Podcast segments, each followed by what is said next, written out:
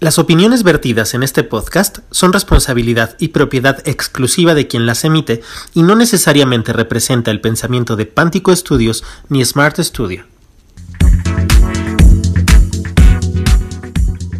Muchachos, buenas noches, buenos días, buenas tardes, dependiendo de la zona horaria donde nos escuchen, porque déjenme les platico que revisando nuestras bellas estadísticas del programa, resulta que nos escuchan en Reino Unido, en Polonia, en España.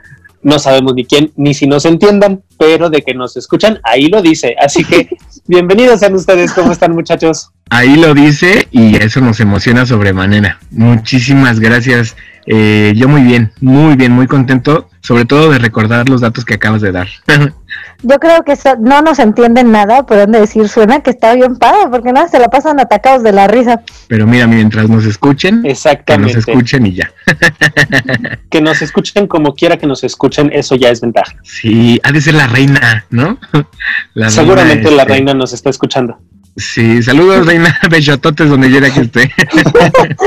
Ay, mi amiga, respeta a mi amiga, no se has llevado, ¿eh? No, okay. Chicos, hoy tenemos una invitada muy especial. Para mí es muy especial. Ya espero que platiquemos un poco de nuestra historia, cómo nos conocimos y todo lo demás. Y si no, yo se los platico en otro programa, no se preocupen, ya saben que el chiste. Tenemos una invitada y pues para empezar el programa, eh, quiero que le demos un fuerte aplauso virtual a nuestra invitada del día de hoy, nuestra queridísima Geraldine Hernández. Excelente. Excelente. ¿cómo estás? Hola, muy emocionada. Gracias por invitarme a Jotorreando. Bienvenida. sí, eres una jotorrera más y estás jotorreando un rato. Súper sí. Ok, bueno, pues vamos a empezar nuestro programa con nuestras bonitas recomendaciones el día de hoy y le cederemos la palabra a nuestra invitada. Jerry, ¿qué nos vas a recomendar tú el día de hoy? Hoy les voy a recomendar una película que encuentran en Netflix que se llama Opening Night. Es una película del 2016, pero a mí me parece una película muy divertida porque presenta el estreno de un musical acerca de los One Hit Wonders, pero te enseña todo lo que hay tras bambalinas todo lo de la sonido, el sonido, los vestuarios, los actores, y me imagino que para todos los que han hecho teatro o a los que les gusta ir, se les va a hacer muy interesante o se van a acordar de alguna anécdota. Suena bien interesante. Hay una película mexicana que me recuerda mucho a eso. Obviamente voy a atender la recomendación de Geraldine porque este me recuerda mucho. ¿Ustedes se acuerdan de esa película mexicana que ya en algún momento recorda, este recomendamos que se llama Tercera llamada? Me recuerda muchísimo, entonces segurito me la voy a reventar. Muchísimas gracias por tu recomendación, Geraldine. Y a mí también me recuerda mucho una serie estadounidense que se llama Smash, que Mariana Elizabeth Centeno Páramo, si tú me dices que no la has visto, te voy a agarrar a fregadazos. Le presté mis dos temporadas a Magis, solo son dos temporadas de la serie. Se las presté porque no, sí, padrísimo, y sí, mira, vela, y platicamos. Tiene como dos años que se la presté, yo creo. Magis, Ay, así es. Este, chicos, mi internet se está fallando. Estoy pasando por un túnel. Ya esperaba yo una respuesta similar de la maña. Ay, sí, la verdad es que yo también. Ya sabía, Carlitos ya sabía, porque además dije, me la voy a llevar en la cuarentena y ahí está esperándome también, no manches. Soy muy mala para ver feliz o ver cosas así, pero bueno. Ay, ya, no hablemos de mí, hablemos de Jerry. No, vamos a hablar de ti. ¿Qué nos vas a recomendar el día de hoy? Oye, oye, espera, espera, rapidísimo. Jerry, esta serie entonces, perdón, esta película la encontramos en Netflix. Sí, sí, está en Netflix. recuérdanos cómo se llama. Opening Night. Perfectísimo, ahí está la anotación. Muchas gracias, Jerry. Pues muy bien, muchachos. Yo les voy a recomendar una es es prácticamente algo más informativo para la gente que tenga premura de que su bajo se le descompuso, su guitarra se le descompuso, que tiene problemas con sus instrumentos musicales, porque ya saben que en Iscali somos una bonita comunidad artística de muchísimos este músicos, teatreros, gente apasionada por el cine, bailarines. conozco muchos. Y pues hay, hay veces que en este caso los músicos no saben a dónde llevar sus instrumentos. Yo les puedo decir que hay un lugar que se llama Octavación Drulls, que está en Iscali, pero también otras personas que no son solo Discali, sino del Estado de México, pueden confiar en Octavación Dulce. He llevado mis instrumentos ahí y la verdad es que me los han dejado de 10. Y no es caro y pues dicen que lo mejor que puede hacer uno es apoyar a más artistas. Y las chicas que tienen esta, porque son dos mujeres, tienen esta, este establecimiento de octavación, reparación, afinación y todo lo que quieran, es por dos músicos. Entonces, échense una vuelta si de pronto... ¿En dónde está? Está, su, ellas están en Atlanta. La colonia Atlanta, aquí. Así es, sí, están muy, muy, muy cerquita. Entonces, pues todas las personas que quieran acercarse a Dulce, a pues ahí están, hay, hay Facebook, tienen así, aparece arroba octavación Dulce y pueden preguntar por lo que quieran. Ellas, miren, sí les manejan el todo. Oye, ¿y solo arreglan instrumentos o, por ejemplo, también arreglan micrófonos? Eh, sí, micrófonos, eh, bueno, es que el micrófono viene como dentro de, es micrófonos, amplificadores, bajos, guitarras, todito, todito. Manos tengo un micrófono que tengo que arreglar, fíjate. Pues mira, hacen mucho trabajo. es el que está usando ahorita. por eso lo escuchamos así. Ah, yo pensé que por eso te escuchábamos medio joto, amigo. sí, seguramente es por eso.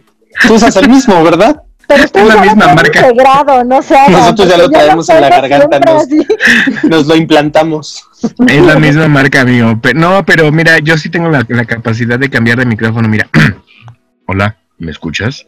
Te estoy hablando con otro micrófono. Hola, hola, hola. Déjame Lo malo es que a veces se le acaba la batería como en dos segundos. Exactamente, ya se le acabó justo ahora. Déjame apagarlo. ya. Muy bien, ya ok. Porque, se le acaba la pila. Y, y también te digo, hacen este también reparaciones eléctricas. Entonces, confiables, chicos, confiables. Muy bien, muchas gracias. Muy bien. Juan Antonio. Y ahí voy con mi recomendación. Me emociona mucho, yo no sé ustedes, a mí me emociona mucho siempre que me dices, vas con tu recomendación, porque me parece que, este, o sea, me imagino mucha gente diciendo, ¿qué onda con tu recomendación? Y a mucha más diciendo, oh, lo estoy bien chido. Bueno, como sea. Este. es que hoy vengo como muy hiperactivo. Me acabo de tomar como tres tazas de café y literalmente si guardo silencio puedo escuchar mi, mi, este, mi sangre correr por mis venas.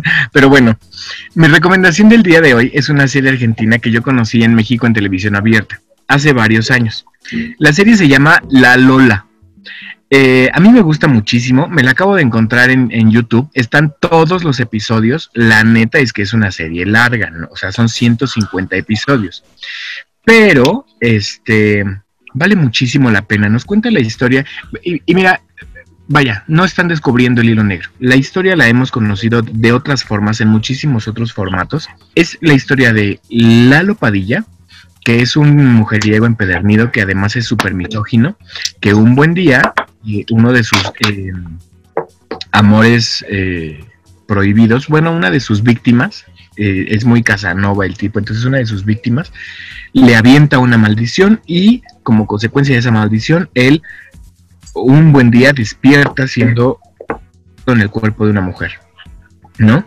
Pero Carla Peterson, que es la actriz que hace a Lola, Lola Padilla, me parece que es un trabajo súper, súper eh, eh, interesante respecto a la de un hombre y respecto a cómo se tendría que sentir en una situación hipotética eh, esa, em, ese estado de estar como encerrado en el cuerpo de un hombre, perdón, de una mujer. me parece que es esta mujer, Carla Peterson se llama, me parece que es increíble en su, en su trabajo. Y bueno, eh, les digo, la pueden encontrar en YouTube. Los, capítulos están completos y además es una serie que me parece que está súper bien hecha. Es argentina, pero y está súper, súper bien hecha. O sea, eh, es como que no pasara el tiempo, excepto por los, los teléfonos móviles, que ya te das cuenta que, no, que son de hace más de 10 años, pero vaya, eh, excepto por eso está súper bien hecha y está bien bonita. Además está musicalizada con Miranda. Carlitos, ¿a ti te gusta mucho Miranda? A mí me gusta mucho Miranda, sí. Pero bueno, ahí está mi oh, recomendación. Ok, muy bien. Pues yo les voy a recomendar una película, muchachos. Les voy a recomendar una película eh, del año 2015, si no me equivoco, si es de 2015.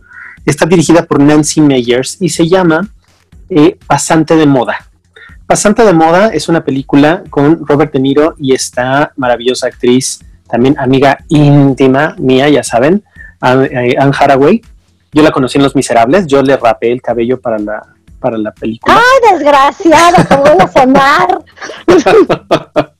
pues que a mí me dijeron, no es cierto, así se lo rapó ella solita, sí fue grabación, pero bueno, no estamos hablando de, de Anne Haraway y Los Miserables, estamos hablando de Pasante de Moda. Entonces, Pasante de Moda es una película que habla sobre un fulano que se llama eh, Ben Whittaker, que es un señor de 70 años eh, retirado y decide que quiere trabajar. Entonces entra a trabajar a una empresa donde pues trabajan puros millennials, ¿no? Puros chavitos, pura gente así, toda esta locochona y el señor pues no, no, se halla, no sabe ni para dónde. Y tiene a la jefa, que es Anne Haraway, su personaje se llama mm, Jules. Su personaje se llama Jules. Y Jules, pues, hagan de cuenta que es como la...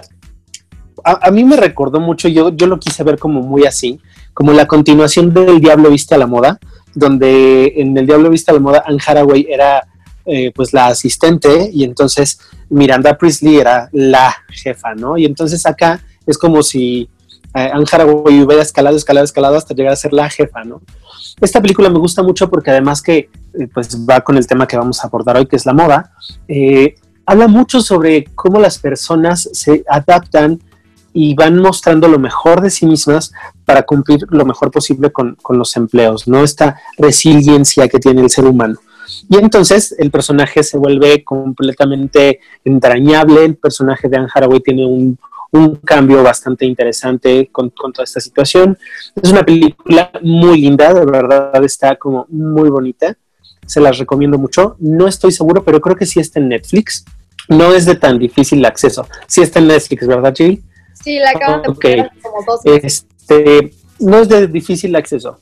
Ah, perfecto. Sí, pues ya está en Netflix. Entonces, véanla, muchachos, de verdad. Es bien bonita, es bien entrañable. Este, ¿Cómo dices que se llama? Así que, pasante de moda. Sí, sí, está bien buena. Así que, anotado favor. Perfectísimo. Y bueno, como es un día de invitado, chicos, no vamos a, a perder mucho más tiempo. Así que, pues vamos a comenzar a preguntarle, a sacar el chismógrafo para la Geraldine. Es a mi Jerry, bienvenida seas a Jotorreando y cuéntanos, ¿quién es Geraldine Hernández? ¿Qué hace? ¿De dónde salió? ¿Qué? Te iba a decir que qué pitos toca, pero no, mejor eso no me lo cuentes. ¿De qué las rolas? ¿Dónde, dónde, pues sí, ¿de qué las rolas? Estuve a punto, estuve a punto de cagarla, perdón. ¿Ves lo que te dije, Jerry? Ellos empiezan, ellos empiezan. Ya sé, pero pues yo vengo... Ya no va a decir nada. Ahí les va. Pues yo soy licenciada en diseño y comunicación visual, igual que Carlos, igual de la UNAM, la máxima casa de estudios y pues digamos que salí con la especialidad de fotografía y multimedia, pero esa especialidad tenía lo que es dirección de arte. Yo me quise ir como un poquito más para allá, pero eh, mi familia tiene una academia de corte y confección y entonces yo desde toda la vida he cosido y he hecho ropa. De hecho, mi mamá fue muy habilidosa y desde los 12 años me enseñó a coser y yo me hacía mi ropa sola. Pues Ay, qué chulada. Perdóname, te imaginé como la, como los ratoncitos de, ¿de qué película de Disney es? Donde los ratoncitos están. Ajá. Ay, qué chulada. Perdón. Pues sí, más o menos así. Y pues ya eh, para acabar la carrera me fui a hacer una especialidad en diseño de modas. La verdad es que yo toda la vida había querido dedicarme a la moda de hecho, era de las típicas niñas que le hacía la ropa a sus muñecas y literal me aventaba el vestuario completo de la película de Barbie el Cascanueces. Y, ay, es que me falta el zorrito, y ay, es que el tutú. Y aparte mi mamá hacía, pues siempre había hecho los disfraces, en mi casa siempre había un baúl de disfraces, que era casi, casi mi juego favorito. o sea, jugaba a disfrazarme todo el tiempo. Y mi mamá llegó a hacer vestuario para una academia que está aquí en Iscali, la de Gelatzi Patli, Me imagino que sí la conocen. Pues sí, sí, sí, muy conocida aquí en Iscali. Cuando yo tenía como unos 11, 12, mi mamá les hacía el vestuario y entonces yo también hacía vestuario, me metía a agarrar el glitter, todo. Y pues... Oye, Geraldine, Eh, eh, perdóname que te interrumpa, eh, tengo así una duda súper rápida. ¿Es lo mismo una persona que estudia diseño de modas que los famosos fashionistas? No, no exactamente. Fashionista es alguien que le gusta mucho la moda, pero no necesariamente tiene que diseñarla. Ah, ok, ok, ok. Si acaso se, se, especializará como en aprender de tendencias y todo eso, pero no necesariamente sabe. En criticarlo, tal vez. En, criticarlo, exacto. Ok, pero no necesariamente sabe hacerlo. No, no necesariamente. No manches, pagan por criticar. si supieras cuánto, mano. no. no manches. Eso. Pregúntale a mi Pedrito. A tu Pedrito sola, exactamente. Bueno, y luego, Jerry. Pues precisamente a eso iba. Yo toda la vida había querido estudiar diseño de modas hasta que me fui a Aguascalientes y estudié diseño de modas. Porque allá, pues ya te das cuenta de que es muy diferente. Cuando me fui, me fui al último semestre y allá en Aguascalientes tienen su último semestre integral en donde ocupan todo lo que les enseñaron en toda la carrera. Entonces, yo tuve que aprender muchas cosas que ellas aprendieron en un semestre, en una semana. Y muchas chicas de allá precisamente aplicaban la de, ay, es que no sabe, ay, es que es de diseño gráfico, cuando no soy de diseño gráfico. Claro, y además la citadina, ¿no? la chilanga. La chilanga. La chilanga. No, es más, te juro, el día que llegué les dije, es que yo vengo de, de México, así les decía nada más, y hasta mi papá decía, di que eres de Querétaro para que no te digan que eres chilanga. Y se me acerca una de ellas y me dice, pero ¿no te ves como de la ciudad? y yo así de, pues que traigo guaraches, o no sé, no entendía. ¿O qué debo traer para parecer de la ciudad, no? claro, pero pues sí, la verdad es que cuando estudié en Aguascalientes, pues desarrollé una marca propia, el proyecto integral completo, y regresé acá a México, al, bueno, al Estado de México, y acá intenté pues, lanzar mi marca y me funcionó un rato en bazares. Pero después hice mi servicio social con el director Carlos Sánchez, que diga presente por ahí. ya levanté mi manita. Pues con él eh, hice el servicio y de un momento a otro nos empezamos a llevar muy bien. Yo diría que es como mi hado madrino. Uy, no, cálmate, no le eches tantas flores porque, uy, luego ni quien la aguante. Uy, Síguele, no. Jerry, no les hagas caso a esta chusma. No, no, luego ni quien la aguante, caray. Pues sí, resulta que ya regresando acá, pues empecé a buscar qué era lo que quería trabajar, porque pues como que en diseño de modas la verdad ya no me gustaba tanto. Y me di cuenta que existía un mundo maravilloso que es el diseño de vestuario, porque aparte pues a mí no me gusta la ropa aburrida y siempre soy de ponerle más glitter y ponerle plumas y ahora quiero esto y y entonces me gusta mucho la experimentación y de un momento a otro llega Carlos y me dice, oye, ¿me cambias un botón de esto? Es que no tengo vestuarista. ¿Me ayudas con este cierre? Y de repente llegaba y me decía, oye, es que este pantalón necesito que se suelte como los de stripper. Sí, me acuerdo. claro, que es muy común en el teatro, ¿no? Si hay cambios. Oye, necesito iba a que este decir que era pantalón. sí. común en Carlitos Sánchez, pero sí, bueno, en el teatro. No, bueno, Carlito Sánchez sí eh, también es una persona que se desnuda a la menor provocación. pero- Síganle y me encuero ahorita, ¿eh? Síganle. Ay, no, cállate ya, cá- cállate, Magis. Continúo con mi historia. Por favor. Y pues de repente me di cuenta que existía este mundo maravilloso en el que la ropa no era aburrida, que al contrario proponía muchísimos retos y me fui metiendo. Y llegué a hacer, o sea, llegué yo a subirme al, al escenario, llegué a, empecé a tomar cursos de, pues para ver cómo funcionan las pelucas, cómo hacer los tocados y de repente pues otra vez me, entró el amor por RuPaul Drag Race y de repente empiezan a hacer cosas acá en Ciudad de México y pues todas esas cosas me llevaron a tomar una decisión en mi vida en la que de día soy Godín y de noche pues me transformo y visto gente de. Santa Virgen del piso del Metro Hidalgo, ¿y en qué te conviertes? Bueno, ahorita estoy con un proyecto en el que me convierto en Rush, pero también es increíble porque Carlos me dio la oportunidad de vestir mi primera producción completa, que digo, ahorita que lo veo sí siento que tuve muchísimas fallas, pero en ese momento yo diseñaba y aparte las juntas creativas que tengo con Carlos, son, un padres. son de tres horas y nos volamos. O sea, él dice una cosa, luego yo digo otra, y de repente suena algo ridículo y todavía, todavía lo aderezamos. Le echamos. Fíjense. Fíjense que por eso me gusta mucho trabajar con Geraldine. Geraldine se convirtió prácticamente pues en la diseñadora de vestuario de la compañía de ETAC, pero no solo en esas. cualquier proyecto que yo tengo escénico, le digo, Jerry, ¿qué onda? ¿Nos aventamos el vestuario? Sí, ¿no? Entonces, pero me pasa con pocas personas.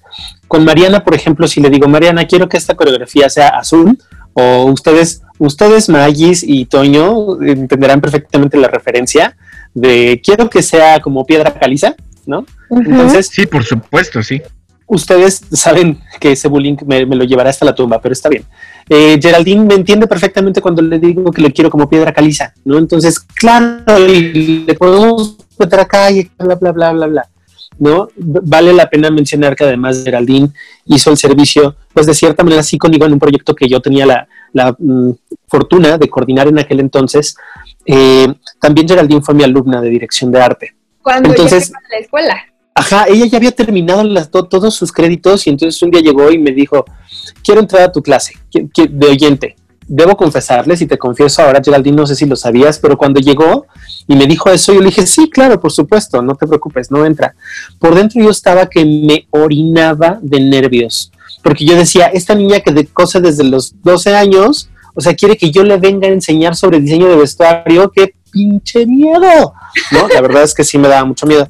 Y creo que ahí fue donde Geraldine y yo hicimos muy buena mancuerna y aprendimos a hablar el mismo lenguaje. Eso me encantó, me encantó. Y bueno, Geraldine, ya me estoy metiendo mucho en tu narración, síguele.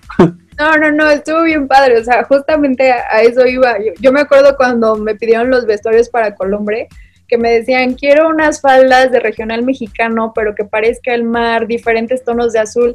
Y esas cosas son las que a mí me hacen, o sea, a mí neta me alimentan. Y yo se lo dije a Carlos, yo te quiero hacer el vestuario de monstruos. Y me decía, es que no hay dinero. Le dije, no, no, no, yo soy Godín, yo trabajo para pagar ese tipo de cosas. O sea, de verdad yo quiero aprender, yo quiero, y más en esos retos, o sea, porque pues cualquiera puede comprar playeras blancas o cualquiera puede ir por una falda azul, pero a mí lo que me encanta, y eso es lo que pongo ahorita en, en mis videos, es contar historias y es encontrar esos detalles y es hacer cosas especiales. También he trabajado bastante para damas de honor, porque son también como momentos especiales de las personas y entonces quieren algo único y aparte siempre hay una que quiere dar el golpe de estado, que no le quede ese vestido, que no quiere ese color, que le cae mal la novia. Entonces es una telenovela total. Sí, claro, qué historias se pueden entretejer en ese, ese tipo de eventos, ¿no? Sí, sí, sí. Yo he visto varios videos que me dan muchísima risa acerca de, de, wedding planners que sí se, así se vuelven locas. ¿Sabes qué? Aviento tu ramo a la basura y es lo que quieras. Y sí, sí, claro, los he visto.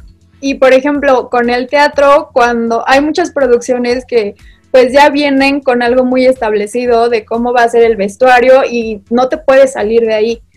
Fui hace tiempo a una entrevista al TEC de Monterrey para igual era la vestuarista y la señora, la directora, de verdad llegó y me dijo, ¿sabes qué? No te puedes quedar porque lo que aquí hacemos no te va a llenar. O sea, tú necesitas creatividad, necesitas otros retos que aquí no te podemos dar. ¡Qué chafa! Pues no me quedo y punto, ¿no? Mm. Y háganle como quieran. Pues sí, pero la verdad es que todo esto es lo que me gusta. Claro. Oye, Jerry, cuéntanos, ¿cómo ves tú desde el lado de la moda la influencia de manera bilateral, ¿no? ¿Cómo, cómo incide la comunidad y la diversidad sexual en la moda y cómo la moda incide o influye en la comunidad. Bueno, para empezar, la moda es totalmente el reflejo de la sociedad. Si nosotros nos remontamos a ver cómo se vestían en los 20, en los 50, en los 80, es como muy notorio el fleco, los colores o las texturas, las siluetas. Y hoy en día, desde que me contaste acerca de que iba a venir aquí, me puse a pensar en realmente cómo está esta diversidad Ahorita, si quieren, ahí va mi comercial, pueden ir a ver mi video del queer. En el video del queer explico que la gente hoy en día está tomando la tendencia que le gusta. Antes era muy el manual de las buenas costumbres. ¿sabes qué? Mi papá dice, en nuestra tribu, no nos tatuamos, no nos pintamos el cabello de colores, no hacemos eso, porque es la escuela que traen, es lo que ellos consideran. Y hoy en día es muy común que se pinten el cabello de colores chavos o chavas. Ya no hay como el, ay no, mijito, te vas a ver mal. No, al contrario, ¿sabes, chicos? Con el cabello azul, con el cabello verde. Y eso, o los tatuajes también reflejan mucho lo que eres. Y antes te hubiera dado miedo traer un tatuaje. Yo he visto unos bien bonitos de acá atrás de la oreja, que son los puntitos de los colores del arco iris. Y entonces yo lo puedo ver y puedo decir, oye, este chico es gay y ya no le da miedo expresarlo así. Ahorita vengo muchachos, me voy a hacer unos puntitos, no lo había pensado. Están bien bonitos, Maggi, yo también los he visto, Ay, están bien padres. qué padre. Pero ya le dimos ideas a esta, esta ya no le queda tanta piel libre, hombre. Sí me queda, donde está destapado de ropas, sí me queda. Ya lo que está debajo de la ropa ya es otra historia. Ajá, y luego Jerry. Y luego me puse a pensar en realmente en, en la moda. En México las modas aplican diferente porque todo lo que viene de las grandes urbes nos llega como año y medio, dos años tarde. México no es tan vanguardista a menos que te vayas a Polanco o alguna zona en donde de verdad se vistan como de revista al último grito de la moda. ¿Todavía, Jerry? Sí. O sea, Sí, ¿te parece que todavía eh, estamos como, en general en la sociedad mexicana, estamos como re- atrasados en moda, ¿te parece?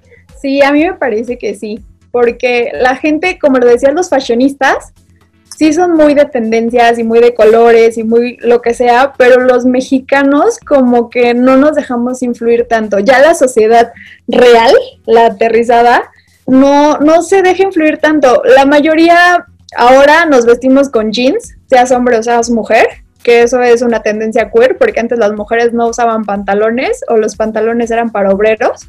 Y también usamos eh, blusas o playeras o el saquito o los tenis. Antes veías a las mujeres siempre con tacones y ahora ya no. Claro, como que, como que sí ha influido demasiado como esta cultura queer, ¿no? En, en como, como bien lo dices. O sea, no solo en la moda, o sea, en muchísimas otras cosas, pero creo que sí es muy notorio en, en la forma en que la gente viste, ¿no? A mí, me, yo me acuerdo, por ejemplo, que Carlitos tiene una playera que me parece francamente horrenda y él la ama, pero eh, cada vez que la veo me, me acuerdo muchísimo que, que no, no identifico si es una playera que yo usaría, o vaya, que se usaría, que utilizaría un hombre o una mujer, pero a él le encanta. Y a mí me gusta que a él le encante. ¿Cuál? Una playera rosa que sin cuello que, que usas a veces. Mm. Ah, ya sé cuál. Ajá. Bien, sí. Bueno, ella que hablando de eso. Ajá. Y que cada vez que te pones te digo, esa playera está horrenda, Carlos, y me dices, está, está divina, cállate. Yo tengo una Pues- pregunta, Jerry. Dime, ¿Tú consideras, y bueno, creo que sí, eh, que la vestimenta de cada persona habla muchísimo de su personalidad? claro. Así, con toda tu experiencia del mundo, sin conocer, sin pensar que ya me conoces a mí y que conoces a Carlos, que son a los que más conoces, un tañito menos, ¿qué podrías decir de nuestra personalidad si no nos conocieras por la forma en la que nos vestimos? ¡Pum! Se espantaron, muchachos. Yo lo sé. Mira, ¿sabes qué? Cuando me fui de intercambio y les dije estudio diseño de modas, lo que todo el mundo me preguntaba es, ¿qué te parece mi look? Eh, Esa es una tendencia que tenemos de que la gente que sabe de moda te va a juzgar. Yo lo que pienso de ustedes, o sea, yo me acuerdo de a Carlos, Carlos lo ha dicho, a él no se le nota. sí, no, no se le nota. Pero no se le nota, pero el buen gusto, man, eso es lo que no se le nota. Ay, estúpida. Pero tú empiezas a platicar con él. No. O sea, se ve que es gente de bien. Y por ejemplo, Magis, o sea, contigo traes un uniforme de, de cuadros. Y el disfraz de las lesbianas son Sí, claro, las de cuadros. claro. Es que Lo que me pasa es que- ocasionalmente. Nunca me visto así, como creen. ¿Quién te Sí, lo lo que pasa es.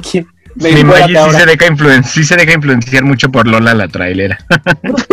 Pero sabes que lo importante no es precisamente ahorita yo como los vea. Yo ya los conozco y eso obviamente está muy influenciado. Ya no los puedo ver sin conocer sus personalidades, sus grandes personalidades. Lo importante es que, por ejemplo, eh, me acuerdo de su capítulo en donde hablaron de las etiquetas.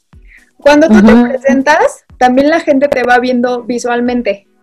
Y hay cosas que tú vas dando, es un código especial en donde tú me puedes ir contando y otra vez las historias están en los detalles. Si tú me describes lo que traes puesto, me vas a decir a lo mejor que no traes aretes, no traes anillos, no te pintas las uñas, no usas maquillaje. Entonces yo me voy a dar cuenta de que no eres realmente como que muy femenina en tu estilo de vestir. Y si yo, por ejemplo, te cuento que traigo puesto, pues te voy a decir, no, pues mi pantalón y tú, y te puedo decir, traigo mi anillo de casada. Y entonces vas a decir, ah, pues ya se casó. Entonces ya vas a calcular como cuántos años tengo, que soy heterosexual, que no sé qué, o, o a lo mejor pues vas a sacar más datos o te puedo contar, es que estos aretes me los regaló mi abuelita y entonces vas a decir, ah, es muy apegada a su abuelita. O si te digo, ay, es que estos aretes me los regaló esa señora que no sé qué, pues ni te los pones, ¿no? Claro. claro. Claro, es la famosa frase de, pues, eh, como te ven, te tratan, ¿no? O sea, finalmente tu imagen dice muchísimo quién eres.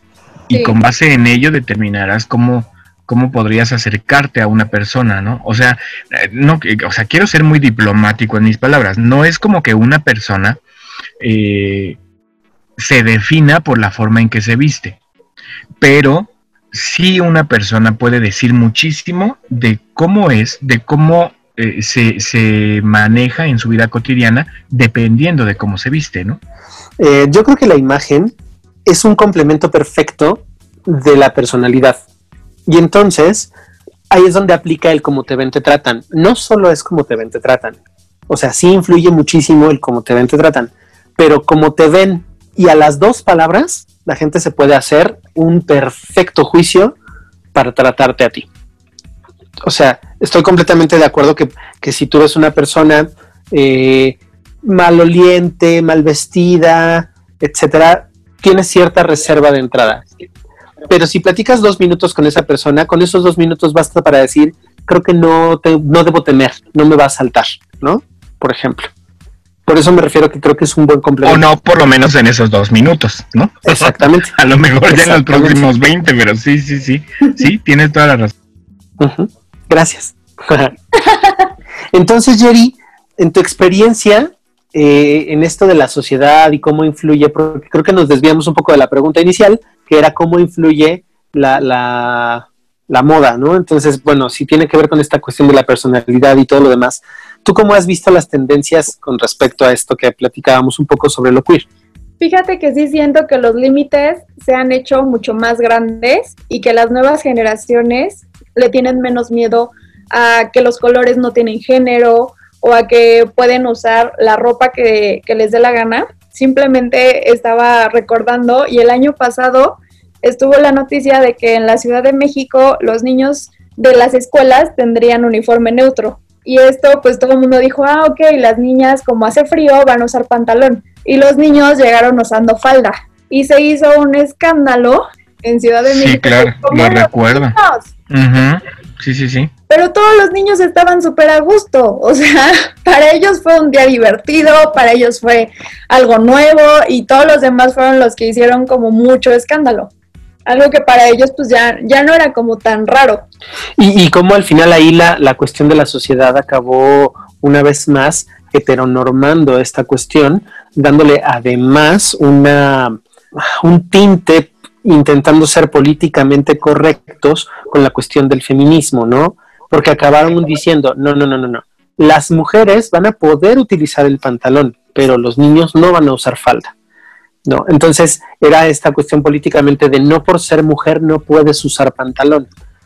Para favorecer, me parece un poco esta cuestión de beneficiar el movimiento feminista, tal vez, ¿no?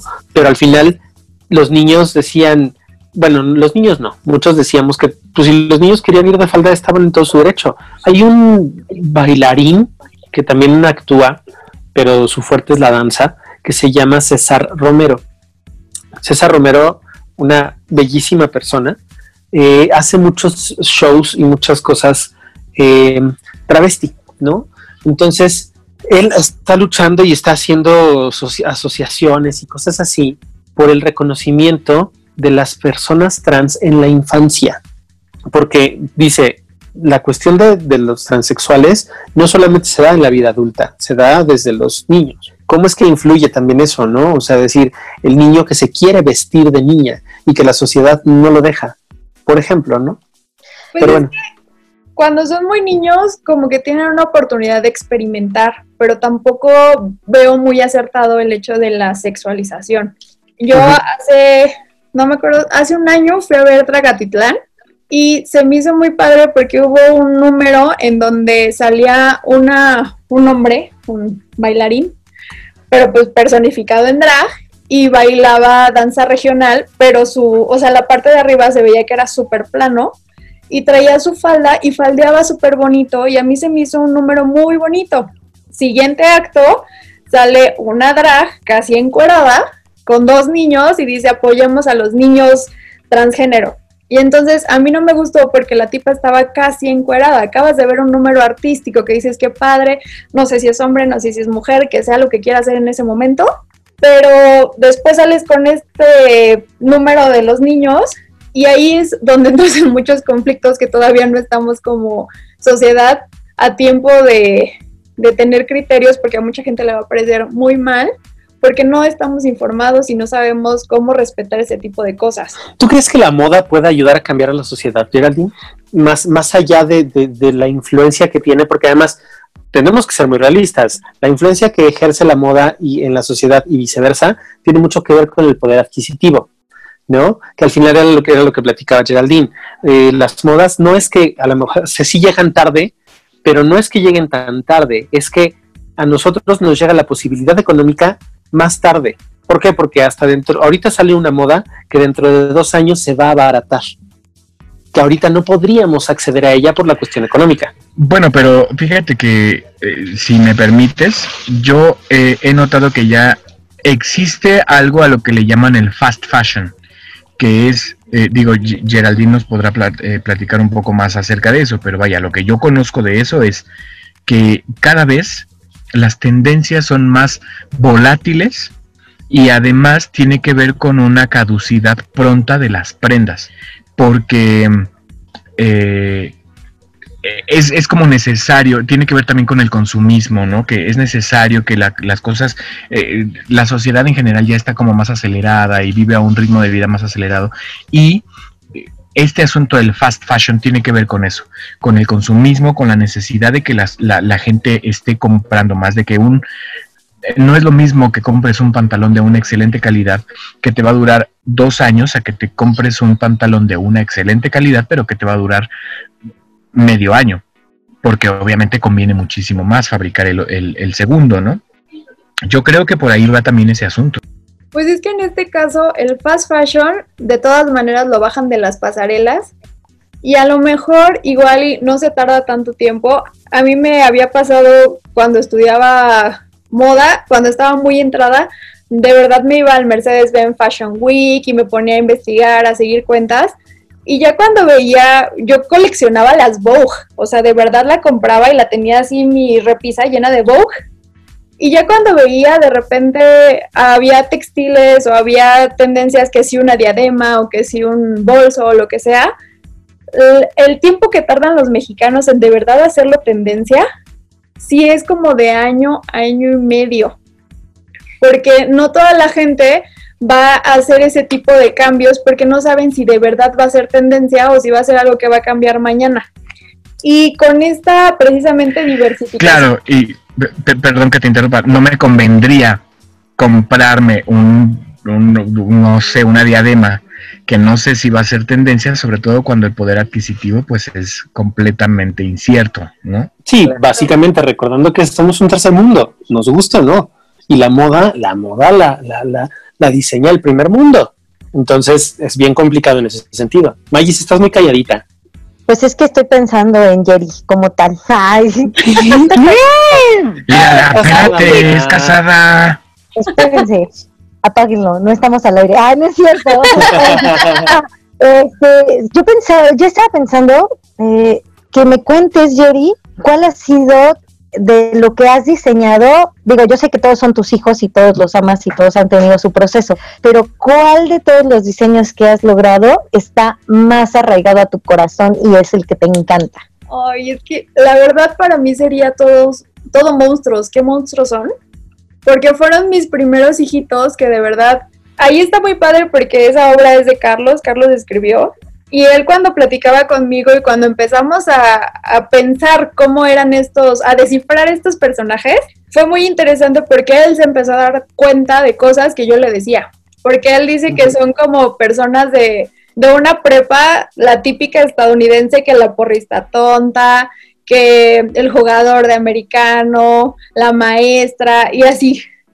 Todos tenían sus personajes y de repente le empezaba a decir, es que la llorona en realidad es el papá y Drácula es la mamá y entonces la llorona le voy a hacer un traje mexicano y, y todos esos como, como tienes que diseñarlos y que tengan unidad, pero al mismo tiempo le estén comunicando a la gente, fue un proyecto muy integral. Hay veces que me toca nada más diseñar un personaje, pero para eso yo los diseñé todos y todavía me dio oportunidad de enseñarles a maquillarse, o sea, creo que ese fue de los, de los proyectos que ahorita más, más, más me gustaron de diseño de vestuario.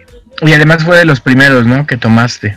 Sí. Y además con toda la loquera que a mí me encantaba, ¿no? Porque decía, y ahora le vamos a poner, como decías en uno de tus videos, ¿no? Un calzón plateado, cámara, ponle un calzón plateado, ¿no? Entonces, con, toda esa loquera que, que de pronto dirías, ¿cómo es que un Frankenstein puede parecer un luchador, aparte de la panza del actor, ¿no? O sea. sí, la verdad es que, me divertí mucho en ese proyecto y aparte, pues pude subirme al escenario, entonces. Sí, y qué divertido fue subirse al escenario contigo, Jerry. Y qué show con los ensayos, además, ¿eh? Porque la bailada era todo un reto para todos, porque además era que cárgate, que te cargan, que te avientas, que te... era todo un show, pero qué, qué padre, qué bonito, qué bonito que sean los monstruos, porque ahí estuvimos nosotros. Hasta Toño estuvo en nuestros monstruos, que no se hagan, aunque lo quiera borrar de su currículum. Ay, obviamente no lo quiero borrar, ya lo borré. Ay, no, no es cierto, no, sí, muy orgulloso de haber estado en ese proyecto. Sí, sí, sí, estuvo bonito. Fíjate que sí, sí recuerdo que es un proyecto muy bonito en ese sentido, en la parte visual. Creo que sí eh, era y sigue siendo eh, un reto bien interesante el transmitir. Es que es una obra en donde se dicen muchísimas, muchísimas cosas y creo que es importante transmitir desde todos los lenguajes, ¿no? Desde la escenografía, desde bla, bla, bla, bla, y el vestuario. Oye, pero, hace... No, ¿qué ibas a decir? Hace un momento estábamos platicando acerca de cómo puede la moda cambiar al mundo. Y como que siento que nos desviamos de ese punto. Mucho.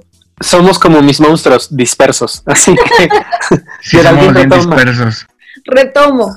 Fíjate, yo lo que considero es que ahorita con todo el movimiento que hay, es real que pues ya estamos muy globalizados y te puedes enterar de lo que pasa en cualquier parte del mundo en cualquier momento. Pero en este punto también me interesa mucho que se van creando diferentes tribus urbanas en donde vas encontrando mucho apoyo. Los metaleros desde hace mucho tiempo ya usan faldas, sean hombres, sean mujeres, y se pintan las uñas y se ponen el cabello de largo. Y retomando lo de que se pinten el cabello de colores, o sea, creo que ahorita ya hay más tolerancia hacia que las personas se expresen como son y a lo mejor tú, como lo decías, en el fast fashion, en la tienda que entres vas a encontrar lo mismo. Entonces hay mucha gente que opta por realmente personalizar su ropa o buscar prendas vintage, encontrar una manera en la que tú digas, este soy yo, a lo mejor con este tatuaje, a lo mejor con este color de cabello, y si quiero corto mis shorts, y si quiero le pongo estoperoles, o sea, lo que quieras hacer, ya es muy fácil que encuentres videos de do it yourself, y que realmente te expreses a través de tu ropa. Y eso se me hace muy, muy, muy genial porque entonces ya estás expresando tu ser auténtico, ya no te estás vistiendo como el maniquí de la tienda.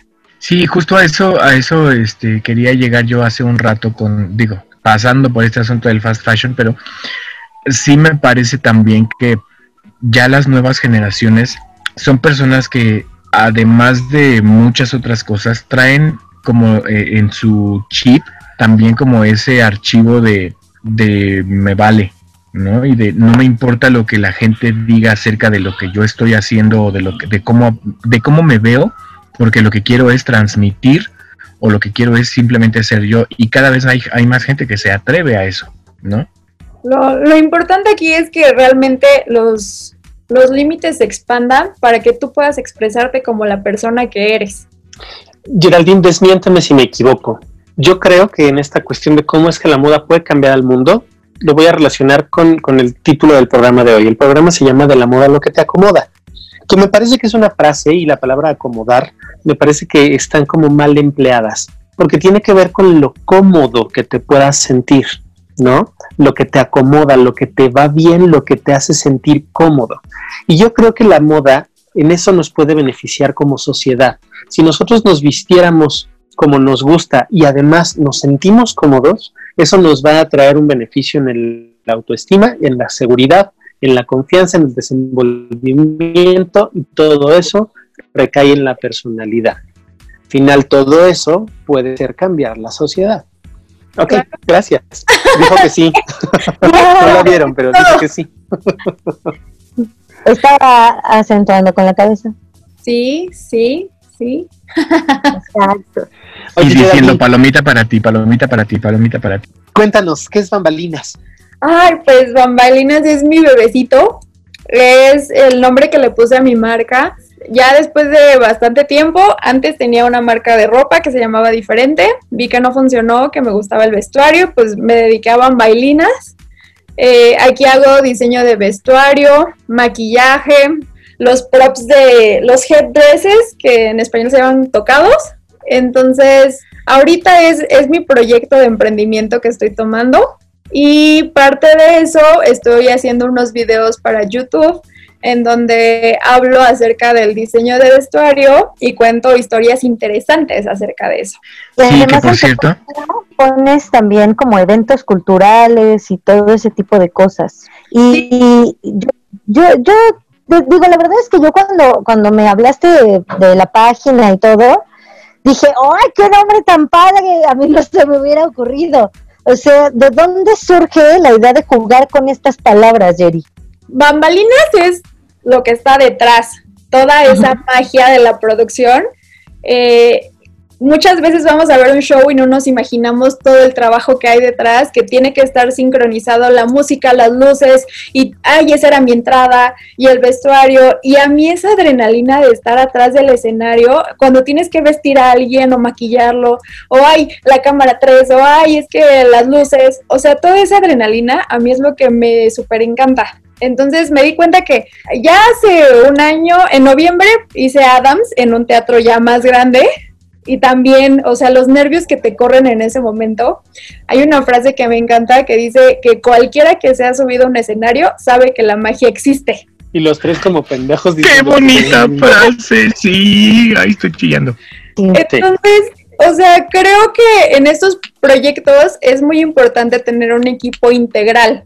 Muchas veces cuando alguien hace teatro, danza o alguna de estas expresiones artísticas, no faltan las divas que llegan y, ay, es que yo estoy... Pero sabes que cuando tienes amigos que te ayudan, que a lo mejor no son los más profesionales, pero le, tienen, le echan todas las ganas, los proyectos salen mucho mejor. Entonces yo sí lo veía como, hay muchas producciones escolares ahorita que le están echando muchas ganas y a veces un vestuario te sale muy caro. O a veces cuando compras un disfraz para Halloween te sale bien caro y lo ocupas cuatro horas. Entonces, pues yo, apegada a la necesidad de los creadores y creativos y de los artistas, dije, me voy a aventar unos vestuarios, pues lo mejor que pueda hacer. Y aparte, pues ahorita ya estoy negociando líneas de maquillaje, ya estoy viendo para cursos, o sea, todo esto, porque aparte, pues Día de Muertos es como la gran festividad ya en México. Halloween es un o sea, es lo mejor que existe en la vida. Yo ya es julio y ya muero porque sea Halloween. No me importa que haya cuarentena. sé que va a ser. O sea, es un momento que a todo el mundo le encanta. Pero mira, para como vamos seguro Halloween ya puedes meterlo mañana o pasado, ¿eh? Sí, ya es diario. En mi casa es diario Halloween. Qué padre. Sí, o sea, es, es, muy común y de repente me di cuenta que hay una gran sociedad que le gusta maquillarse y que le gustan muchas expresiones artísticas. Entonces, pues de ahí salió mi bambailinas y otra vez me despide de la pregunta. No, no te preocupes, no te preocupes. A mí me encanta que te explayes y que te sientas súper cómoda platicando y si quieres háblanos de cuando era chiquita y el primer diente que se Oye, ¿y para, ¿y para dónde va Bambailinas? O sea, que, ¿cuál, es la, ¿cuál es la proyección a futuro? Pues mi idea inicial es tener una tienda en donde pues venda disfraces y hacer proyectos especiales de vestuario, también con la línea de maquillaje. Pero pues ahorita obviamente en las tiendas no son como que muy buena inversión y pues me estoy me estoy especializando ahorita en aprender a hacer pues buenos maquillajes y, buenos productos pero eh, ahorita ya estoy con compañías escolares con las que les hago los los vestuarios y pues algún día vamos a meter a nivel Oxesa qué monstruos son. Eso es todo. Me suena, sí. Se me antoja como atractivo. Oye, fíjate que a, mí lo que me gustó muchísimo de tu canal de Bambailinas es el asunto de la aportación de datos de interés. O sea, por ejemplo, toda esta información acerca de, digo, eh, ya que está el, el, gol, pues que vaya bien, bien bonito, ¿no? Hay un, hay un episodio que en el que hablas acerca de un video de Queen, que es el de I Want to Break Free. Eh, toda la información que proporcionas ahí me parece bien interesante y eso es lo que me, me parece que hace nutritivo tu canal. Sí, francamente me gustó. Ay, muchas gracias. Por ejemplo, el, de los triángulos rosas a mí me encanta porque además la, habla de la película de Jojo Rabbit, que es una gran película, y está estos detalles que si bien a lo mejor los pudiste ver en algún videíto en Facebook o cosas así, no, no todos lo vieron y resultan datos también súper interesantes en estos detalles mínimos de los, del diseño de vestuario, que además es eso, diseño de vestuario, está ahí por algo, no es este, casual. ¿no? Me parece bien interesante tu profesión, eh, Jerry, porque, híjole, es como un, un, universo paralelo. O sea, cuando tú ves una película, cuando tú ves una obra de teatro, de pronto pareciera, intencionalmente o no, de pronto pareciera como que hay cosas que se les pasaron, ¿no? Como que, híjole, se les fue tal detalle, pero en realidad o por lo menos así debería ser, en todas las producciones todo está pensado así al mínimo detalle, ¿no? La agujeta es rosa porque tiene que ser rosa y no puede ser fuchsia, ¿no? ¿Se me explico? Sí, es que todo eso te va contando muchas historias y por ejemplo cuando decidí empezar el canal fue precisamente por la historia de Jojo Rabbit y ya cuando conoces la historia y lo ves, o sea, lo ves clarísimo y a lo mejor la primera vez que lo viste ni cuenta te das. Y hay, así hay muchísimas historias, o, vi el, o sea, lo de Freddie Mercury hay muchas cosas que a nuestra generación, bueno, yo que soy millennial, ya lo ven como algo muy normal y no sabes toda la historia que hay detrás y todavía hay gente luchando por sus derechos y... Y todo lo transgresor que fue y disruptivo que fue en su momento, ¿no? Claro, o por ejemplo, Lady Gaga es un pastiche de toda la cultura pop y hay mucha gente que no sabe que tal vestuario se inspiró en David Bowie o en Madonna, cosas así. Y al final estamos hablando de estas personas que aprovechan esto, hacen todo un personaje, lo diseñan para crear nuevas tendencias y nuevas influencias para la gente. Claro. Oye, Jerry, pues ya casi para terminar, porque ya, ya empezamos a comernos con el tiempo, para variar, el tiempo se va de voladísima, muchachos. Cuéntanos un poquitito sobre Rush. ¿Qué onda con Rush? Ay, Rush, bueno. Porque, perdón que te interrumpa, pero Rush se me antoja mucho para un personaje de la diversidad, ¿eh? Claro, es que, ¿sabes qué? Yo vengo de una familia muy conservadora en donde defiendo las buenas costumbres y en mi familia hay muchas cosas como que no están bien vistas. Y creo que ahí también un Rush es un escape para mí, porque aparte sí la, sí la pensé como, no quiero ser yo, no quiero exponerme realmente a mi vida, porque yo en mi vida ni comparto en Instagram ni nada de eso, pero siento que con Rush sí es parte de una tendencia drag en donde se suelta un poquito más. Aparte tiene un cabello rojo que llama mucho la atención y que sabemos que significa peligro. Y además, cuando, si grabara yo, pues también me desviaría un montón y contaría mis historias de cuando soy chiquita y demás. Con Rush me divierto mucho porque tengo que gritar y soltarme y como que ser más dinámica porque te estoy contando una historia. Y entonces se me hace, sí, muy divertida, sí, muy diversa y también se me hace una manera en la que puedes alzar la voz. Claro.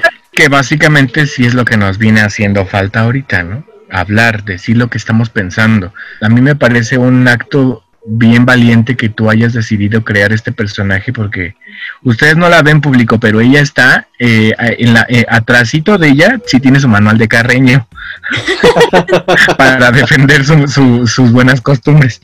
Y, y, sí, si de pronto necesitas una válvula de escape como esa, pues a mí me parece perfectísimo poder crear este personaje que puede ser un montón de cosas, ¿no? Y que de pronto, digo, lo estamos conociendo porque lo hemos visto pocas veces, no hay, no hay, es reciente, vaya, pero sí, sí se me antoja como para hacer un personaje que sea transgresor de pronto, que diga un montón de cosas bien fuertes y, y así, ¿no? Obviamente si tiene que pasar, si no, pues adelante, ¿no? Claro, Sí, sí, la verdad es que pues yo tenía muchas ganas de abrir este canal desde antes y no me atrevía y, y, de repente sí sentí que necesitaba un impulso y cuando me llegó la peluca dije, esta es, de aquí sale. Y ese día me acuerdo que grabé, puse todo, edité, subí video y, y, me siento muy cómoda con ella porque sí me da una visión muy diferente y además a mí me ha pasado, o sea, de que me dicen, es que, ¿por qué te pones así con las historias de los gays? Y cuando yo tenía aquí en, el, en la boca, en la cabeza,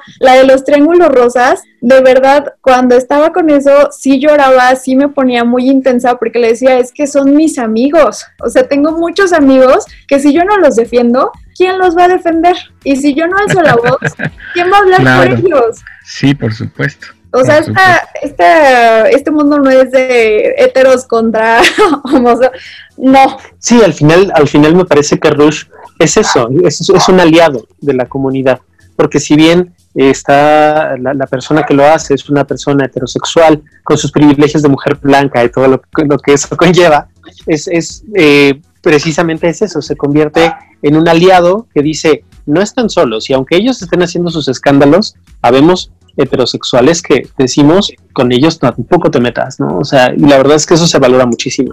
Gente que dice, ah, ah, con ellos Conmigo no. ¿Sabes qué? Esa es la otra parte. Hay muchos gays que dicen, no, no, no, tú no te puedes meter aquí porque aquí es territorio arcoiris y no corazón. Yo soy super J, perdónenme. Claro, no, con permiso, mi ciela, con permiso. yo también sé jotear. Claro. Ay, chicos, pues yo, yo la verdad es que me Porque yo lo. Yo me podría pasar otras tres horas platicando con esta mujer como en nuestros cafecitos creativos, pero pues se hay que ir dando cierre a este programa. Magis. Ay, pues creo que queda más que decir que también en las recomendaciones está que sigan a Geraldine, que vean eh, los videos de Bambalinas, que ya me los aventé todos, Bamba y Linas, ya me los aventé todos, yo dije, ¿eh? yo, yo, rapidísima. también. Y, y pues que... Lo malo es que así de rápida es para todo, eso es lo malo. Pobre de su novia. ¿Tú?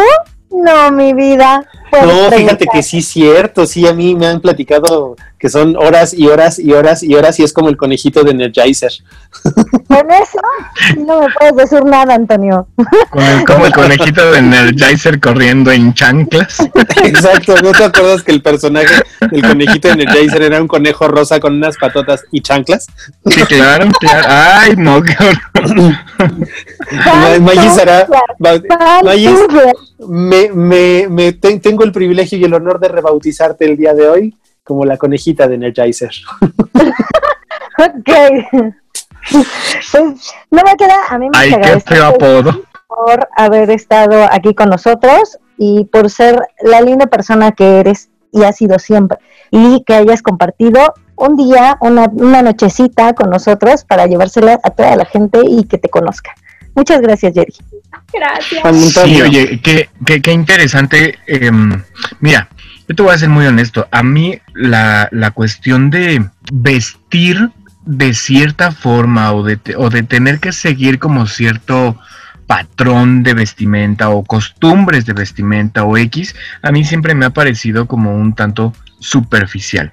Pero cuando empiezas a analizar las cosas como desde este punto de vista, de en realidad lo que utilizas para vestir, puedes, puedes utilizarlo para decir algo que realmente estás pensando. Cuando te pones a analizar las cosas desde esa perspectiva, sí, obviamente toma como otro contexto, contexto, contexto, toma otro contexto completamente diferente muchas gracias por lo que haces y muchas felicidades porque además eh, es bien interesante ver cómo has ido creciendo.